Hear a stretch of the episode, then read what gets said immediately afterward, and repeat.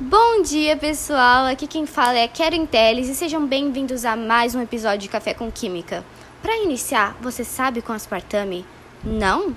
Então, deixa que eu te conto. O aspartame é um composto orgânico de função mista que foi descoberto em 1965. Ele é um dos adoçantes sintéticos mais utilizados no mundo inteiro.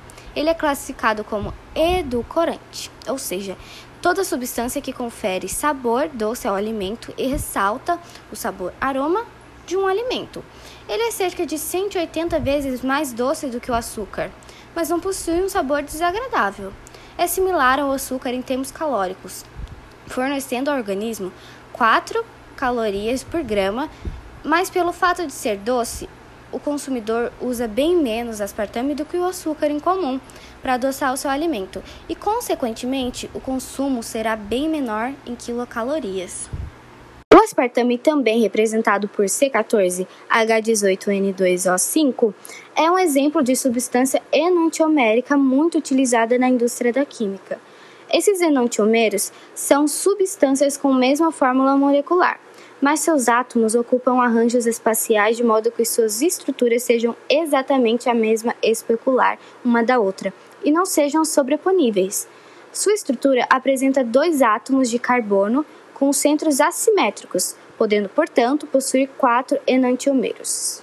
E como principal benefício do consumo de aspartame é a redução das calorias dos alimentos ao substituir o açúcar dos alimentos e bebidas sem renunciar ao sabor doce, Além disso, o aspartame não contribui para a formação de cáries nos dentes. As bactérias da boca não podem metabolizar e, portanto, não danifica o esmalte nem produz cáries.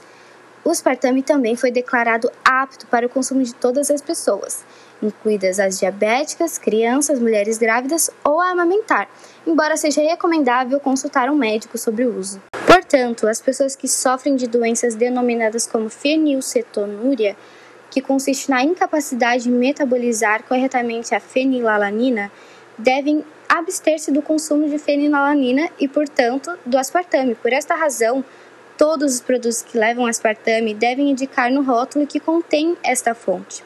O aspartame não permanece estável em determinadas condições, como quando se cozinha, levado ao forno ou exposto prolongadamente às condições ácidas. Então foi isso, meus Kimi Lovers. Eu espero que vocês tenham aprendido bastante sobre o aspartame e nos vemos no próximo episódio de Café com Química. Um beijo e até logo!